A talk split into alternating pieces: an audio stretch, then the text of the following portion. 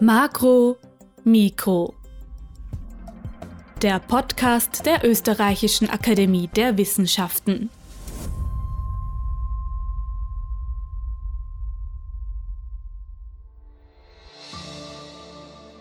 Ephesos. Die antike Stadt in der Türkei ist nicht nur eine beliebte Touristenattraktion, sondern auch eine wahre Schatzgrube für ArchäologInnen. Der letzte große Fund dort liegt aber schon eine ganze Weile zurück. Der war in den 1960er Jahren, als man die Hanghäuser entdeckte. Jetzt, 50 Jahre später, gelang ArchäologInnen der Österreichischen Akademie der Wissenschaften jedoch ein Sensationsfund.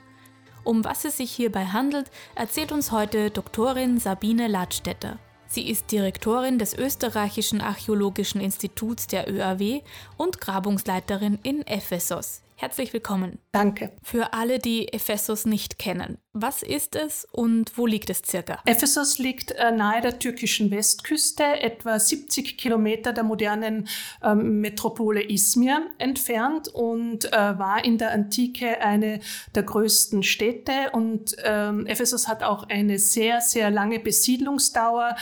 Äh, die Menschen kamen bereits im 7. Jahrtausend vor Christus in diese Region und seitdem ist der Ort beziehungsweise dieses Tal auch bis in die Neuzeit besiedelt gewesen. Und wann wurde es dann circa entdeckt oder gefunden? Ephesus äh, war nie verschüttet. Man kannte diese antike Städte auch nach ihrem Untergang während des Mittelalters und der frühen Neuzeit. Aber systematische Grabungen haben erst den, äh, im 19. Jahrhundert begonnen, zuerst ausgehend vom British Museum unter der Leitung von John Turtlewood und dann ab 1895 vom Österreichischen Archäologischen Institut. Und seitdem sind wir äh, mit Unterbrechungen während der Weltkriege in Ephesus tätig. Was ist jetzt dieser Sensationsfund, der gerade gemacht wurde? Wir haben äh, in diesem Jahr ein neues Grabungsprojekt begonnen. Wir beschäftigen uns grundlegend mit der Veränderung der antiken Stadt von der Spätantike zum Mittelalter. Und im Rahmen dieses Projekts haben wir Ausgrabungen am Domitiansplatz gestartet, einer der größten kaiserzeitlichen Stadtanlagen. Und wir sind schon davon ausgegangen, dass dieses Areal in der Spätantike dann durch Geschäfte und Werkstätten überbaut wird, weil das ist so ein typisches Phänomen der Spätantike. Womit wir aber überhaupt nicht gerechnet haben, war dann der Erhaltungszustand äh, dieser Werkstätten und Geschäfte. Denn äh, das gesamte Inventar, der gesamte Hausrat lag eben unter einer sehr mächtigen Brand- und Zerstörungsschicht verborgen, komplett versiegelt. Und äh, somit haben wir hier wirklich so einen Einblick in einen Tag des Jahres 614, 615 nach Christus. Die Sachen, die gefunden wurden, sind also wirklich, wirklich alt. Warum ist das Ganze dann so gut erhalten geblieben und nicht irgendwie kaputt geworden? Es muss sich um eine ganz plötzliche und ganz dramatische Zerstörung gehandelt haben. Äh, wir kennen das Jahr. Wir haben in diesen Schichten über 2000 Münzen gefunden, darunter mehrere Geschäftskassen. Und aus denen geht ganz klar hervor, dass es eben das Jahr 614, 615 nach Christus unter der Regierungszeit des byzantinischen Herrschers Heraklius äh, war. Ähm, dann war natürlich die Frage, was war denn der Grund für diese Zerstörung? Wir haben analysiert, könnte es ein Erdbeben gewesen sein? Das können wir aber ausschließen. Und als wir dann zahlreiche Waffen gefunden haben, Pfeilspitzen und Lanzenspitzen, war es klar, das muss ein kriegerischer Einfall gewesen sein. Dafür spricht auch, dass dieses Areal, nachdem es zerstört wurde, von den Menschen, die ursprünglich dort gesiedelt haben, nicht wieder aufgesucht wurde. Denn es hat sich ja herausgestellt, dass sehr wertvolle Gegenstände in diesen Schichten waren. Bronze, Kannen, Goldmünzen und so weiter. Also wären die Menschen noch da gewesen, die gewusst haben, was sich unter der Brandschicht verbirgt, dann hätten die sicher danach gesucht. Wir gehen jetzt eben davon aus, dass wir es hier mit einem Einfall der Perser, der Sassaniden äh, zu tun haben, die das Areal zerstört haben, die einen Großteil der Bevölkerung entweder versklavt oder ermordet haben. Und danach wurde dieses gesamte Areal verlassen und äh, als Wohngebiet aufgegeben. Wenn es also ein Überfall war, hat man dann auch menschliche Überreste gefunden? Interessanterweise keine menschlichen Überreste. Wir könnten vielleicht spekulieren, ob es sich um einen Überfall in der Nacht gehandelt hat, äh, denn die Leute haben ja nicht in ihren Geschäften und in ihren Tabernen ge äh, geschlafen, äh, sondern in umliegenden äh, Wohnungen. Das wäre zum Beispiel ein sehr wahrscheinliches Erklärungsmodell. Sie haben gesagt, es sind auch sehr viele Münzen vor allem gefunden worden, aber wenn es sich jetzt hier um einen Überfall gehandelt hat, Warum haben die Räuber diese ganzen Münzen dann nicht mitgenommen? Der Überfall muss so vor, vor, sich gegangen sein, dass er zu einer großen Brandkatastrophe geführt hat. Wenn man sich antike ähm, äh, Belagerungssituationen ansieht, äh, das äh, kennen wahrscheinlich viele der Hörer auch, auch dann wurde sehr viel mit Feuer hantiert, also dass zum Beispiel Feuerpfeile äh, geschossen wurden, um eben Stadtviertel in Brand zu setzen, um auch die Bevölkerung aus ihren Wohnungen zu vertreiben, dass sie flüchten und damit eben leicht festzunehmen, festzuhalten sind. Und diese Zerstörung führt dann natürlich auch dazu, dass das Ruinengelände nach der Eroberung sich eigentlich nur mehr äh, in Mauern und äh, in Brandschichten äh, manifestiert. Neben den zahlreichen Münzen haben Sie auch noch andere Sachen gefunden, die sehr einzigartig sind. Können Sie uns kurz erzählen, was Sie da Tolles gefunden haben? Zum einen ähm, das Einzigartige ist schon diese Aneinanderreihung von Räumen unterschiedlicher Funktion. Wir haben zum Beispiel einen Lagerraum ausgegraben, der war voll mit Inventar. Da sind hunderte Ganzgefäße drinnen gelegen, darunter eben Amphoren, also Vorratsbehältnisse mit getrocknetem Fisch, aber auch andere äh, Gefäße, die wohl für die ähm, Herstellung beziehungsweise dann für die Verbreitung von Wein äh, verwendet äh, worden sind. In einem anderen Raum haben wir eine Küche ausgegraben äh, mit dem gesamten Kücheninventar, zahlreichen Bronze- und Keramikgefäßen, die dafür verwendet worden sind. Interessanterweise keine Speise- und Trinkgefäße. Also wir gehen davon aus, dass es so eine, eine Straßentaberne war, wo man sich das Essen quasi so Takeaway geholt hat und dann auf der Straße verzehrt hat. Und dann, und das war auch eine große Sensation, zwei Geschäftslokale. Und in einem Geschäftslokal hat man Lampen und christliche Pilgerandenken verkauft. Und in einem anderen hat man wohl Holzgegenstände verarbeitet, schaut wie eine Werkstätte aus, aber eben auch kleine Pilgerandenken zum Verkauf angeboten. Das heißt, man kann auch davon ausgehen, dass christliche Pilger und Pilgerinnen durchgekommen sind. Wenn man sich äh, ansieht, wo wir gegraben haben, dann ist das an äh, der wohl prominentesten Straße, der Kuretenstraße. Und diese Straße war auch noch in byzantinischer Zeit ein Prozessionsweg. Er führte vom Hafen durch die Stadt zu den großen christlichen Heiligtümern, dem Siebenschläfer-Zömeterium, der Johannesbasilika, äh, dem äh, Lukasgrab und anderen Kirchen. Äh, unserer Interpretation zufolge haben diese Geschäfte genau auf diese Wallfahrer abgezielt, äh, indem man in der Nähe der Türe, denn dort haben wir diese Pilgerandenken auch gefunden, einfach große Schüsseln aufgestellt hat, in denen man so kleine Fläschchen, die sind zwei bis drei Zentimeter hoch, äh, verkauft hat. Die konnten die Pilger mitnehmen, sind zu den Wallfahrtsstätten gegangen, haben dort heilige Erde oder heiligen Staub aufgenommen und dann das Ganze als Andenken Denken als Eulogium mitgenommen. Also kapitalistisches Gedankengut gab es scheinbar schon sehr, sehr früh, könnte man fast sagen. Also christliche Wallfahrtszentren waren wie antike Heiligtümer auch ein unglaublicher Wirtschaftsfaktor. Und Pilger und Pilgerinnen sind natürlich äh, ein äh, wichtiger Aspekt auch für die Wirtschaft äh, spätantiker byzantinischer Städte. Und das sieht man in Ephesus sehr stark. Man darf nicht vergessen, Ephesus hatte sehr berühmte Heilige mit dem heiligen Johannes, äh, den Siebenschläfern, aber eben auch mit der starken paulinischen Tradition. Wer sind diese Siebenschläfer? Die Siebenschläfer sind sieben junge Männer, äh, die unter der Regierungszeit des Kaisers Decius im dritten Jahrhundert nach Christus ihr Martyrium erlitten hatten. Also sie haben vom christlichen Glauben nicht abgeschworen, trotz äh, Verfolgung, haben sich dann in eine Höhle nahe von Ephesus zurückgezogen, äh, sind wunderbarerweise nur eingeschlafen und dann zwei Jahrhunderte später wieder auferstanden unter äh, Theodosius II., das ist im frühen fünften Jahrhundert. Und sie gelten schon in der Spätantike als Symbol der Auferstehung und wurden seit diesem Zeitpunkt in Ephesus, aber dann auch in vielen anderen Orten äh, der christlichen Welt verehrt. Sie haben ja gesagt, man kann das Jahr bzw. das Alter der gefundenen Gegenstände sehr genau bestimmen. Wie funktioniert das? Wie, wie stellen Sie fest, von wann die Sachen sind?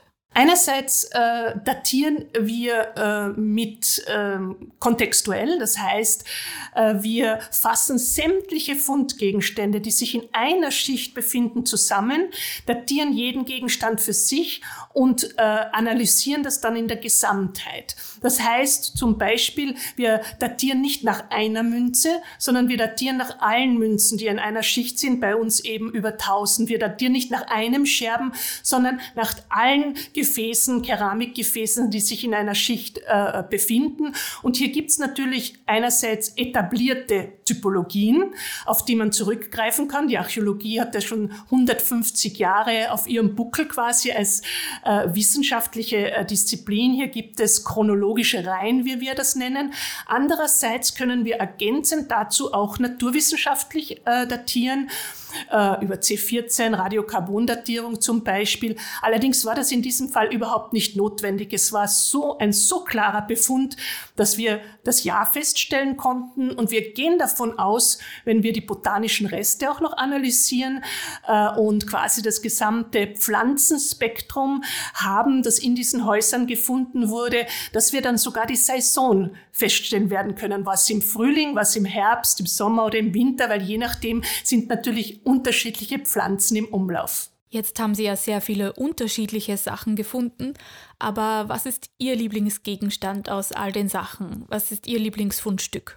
Es ist immer schwierig, Archäologen nach einem Lieblingsfund zu fragen, denn ähm, das eigentlich Entscheidende und das wirklich Faszinierende, was mich schon seit über 30 Jahren fasziniert, ist dieser Moment der Erkenntnis. Das ist ja wissenschaftsimmanent. Ja, der Wissenschaftlerin, Wissenschaftler, ähm, ich glaube, strebt genau nach diesem Moment, wo er diese Erkenntnis hat. Deswegen fällt es mir sehr, sehr schwer, den Lieblingsfund hier äh, festzuhalten.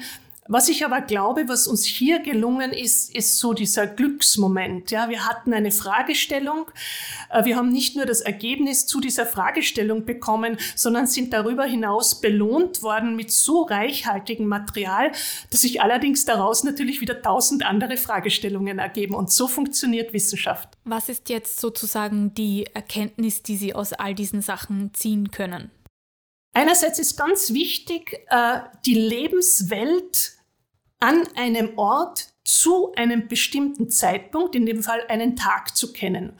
Wo haben wir das sonst noch? Ja, Pompeji wäre ein Beispiel, wo wir das auch haben. Ja, aber hier in Ephesus haben wir es äh, für diese Stadt äh, wahrscheinlich das erste Mal gefunden. Wir können also wirklich genau sagen, was haben die Menschen im frühen siebten Jahrhundert gegessen, getrunken, aus welchen Gefäßen haben sie das getrunken, wie haben sie gekocht, eben wie sind sie mit den Pilgern umgegangen. Also viele Fragen des täglichen Lebens Lebens ähm, erschließen sich daraus.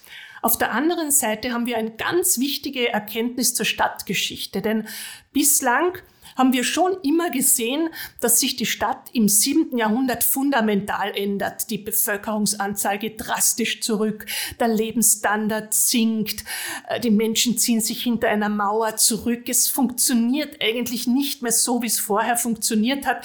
Aber die Gründe dafür äh, waren unklar beziehungsweise wurden diskutiert. Und hier tatsächlich den Nachweis zu haben, dass die Sassaniden gekommen sind, dass sie äh, versucht haben, Ephesus zu erobern, oder zumindest zu zerstören, ist schon ein ganz wichtiges Puzzlestück in diesem Gesamtbild des Endes der antiken Stadt.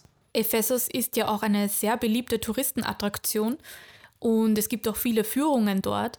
Wie helfen Sie da den TouristenführerInnen? Geben Sie denen auch die Informationen weiter oder behalten Sie die eher für sich? Ja, Ephesus äh, ist eine große Touristenattraktion. Es wird jährlich von zwei Millionen Menschen aus aller Welt besucht. Äh, in der Türkei ist es nach Kapısaray äh, die bedeutendste äh, touristische Stätte. Äh, und damit ist man natürlich als Archäologin auch mit Dingen konfrontiert, die außerhalb der Wissenschaft äh, liegen, wie zum Beispiel die Tourismusindustrie, die mir ja grundsätzlich fremd war, bevor ich diese Position bekommen habe. Ähm, ich habe dann jahrelang eben immer wieder unseren türkischen Freunden zugehört bei ihren Führungen nach Ephesus und festgestellt, dass es Defizite gibt. Ganz klar. Denn man darf nicht vergessen, äh, wissenschaftliche Ergebnisse werden oft zeitverzögert äh, publiziert und kommen so erst an die Öffentlichkeit. Und dann habe ich mir gedacht, na ja, lad sie doch einfach ein, dass man zweimal im Jahr einen Führertag macht, quasi ein Guiding Day, äh, wo wir durch Ephesus gehen, wo wir uns die neuen Ergebnisse ansehen äh, und dann über das alles äh, diskutieren. Und äh, wir haben begonnen damit. Allerdings muss ich äh, sagen, ich mache es Englisch und nicht Türkisch, äh, sondern die Nachfragen kommen dann auf Türkisch. Aber wir verbringen eben Tage miteinander und gerade diese Führer und Führerinnen äh, sind jetzt wirklich gut geschult äh, und zeichnen ein sehr, sehr aktuelles Bild von Ephesus. Sind die Grabungsstätten dann auch einsehbar für Touristen? Die jetzige Grabungsstätte ist einsehbar, weil sie im Stadtzentrum liegt, aber man kann nicht hineingehen. Also man kann es quasi vom Rand aus äh, besichtigen. Das ist ja ganz klar, dass man äh, quasi nicht äh, durch so ein Arbeitsgebiet durchgehen kann. Äh, wir planen allerdings, dieses Areal tatsächlich für Touristen zugänglich äh, zu machen. Andere Grabungsareale liegen natürlich abseits des Touristenstroms. Sie dürfen nicht vergessen, äh, Ephesus ist eine sehr große Stadt, aber der Großteil der Besucher, der heutigen Besucher, verbringt nur eine Stunde in der Ruinenstätte. Also da gehen sich gerade die Highlights von Ephesus aus. Kann man dann die Gegenstände, die Sie gefunden haben, auch irgendwann in einem Museum anschauen? Äh, die Gegenstände befinden sich derzeit noch in unserem Labor, in unserem Restaurierungslabor, wo die armen Kolleginnen und Kollegen äh, seit Monaten intensivst daran arbeiten, äh, sie auch zu konservieren. Und wenn dieser Prozess abgeschlossen ist, dann kommt das Material ins Müsesi, das ist das lokale archäologische Museum. Und wir haben bereits mit den Kolleginnen vom, vom Museum gesprochen, dass wir vielleicht einen Zusatzraum adaptieren können, wo wir dann eine Sonderausstellung zu diesem diesen Sensationsfunden machen können. Ephesus ist ja auch ein Langzeitprojekt. Was für Auswirkungen hat das auf die Archäologie?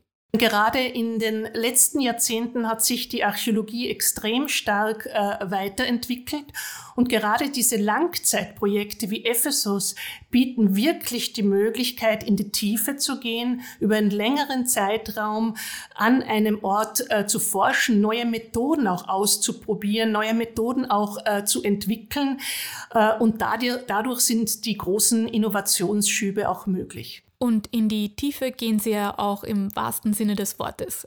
Genau, das tut jeder Archäologe und jede Archäologin, äh, dass wir gerne äh, in die Tiefe gehen. Und in Ephesus bedeutet das bis zu ja, 14 Meter. Na, da haben Sie auch noch einiges vor sich. Dann wünsche ich noch gutes Gelingen und viel Erfolg und danke für Ihr Kommen.